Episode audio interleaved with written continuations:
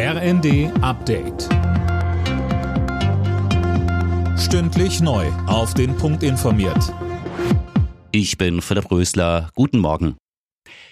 Der Westen hat mit scharfer Kritik auf die Annexion der vier besetzten ukrainischen Gebiete durch Russland reagiert. Die EU und die G7 bezeichneten den Anschluss als illegal. Man werde das niemals anerkennen. Auch die Ukraine zieht ihre Konsequenzen, Dirk Justis.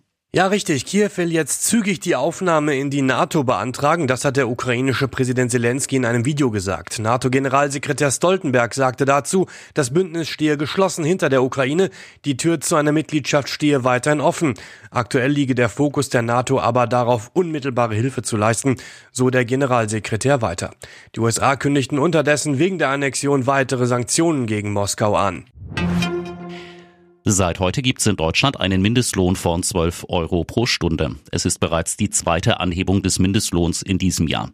Nach Ansicht der Gewerkschaften müssen aber weitere Schritte folgen, um die Menschen zu entlasten. DGB-Vorstandsmitglied Stefan Kürzel. Dieser Betrag liegt über der jetzigen Inflationsrate. Trotzdem reicht das nicht aus. Wir brauchen weitere Entlastung für Arbeitnehmerinnen und Arbeitnehmern.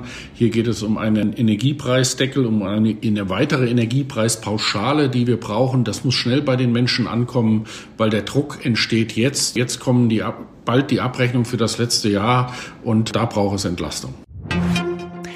In Deutschland gelten ab heute neue bundesweite Corona-Regeln. In Flugzeugen muss jetzt keine Maske mehr getragen werden.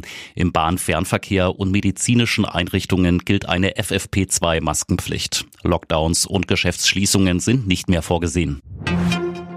In der Fußball-Bundesliga hat Bayern München nach vier sieglosen Spielen wieder drei Punkte geholt. Gegen Bayer Leverkusen gewann der deutsche Meister mit 4 zu 0. Alle Nachrichten auf rnd.de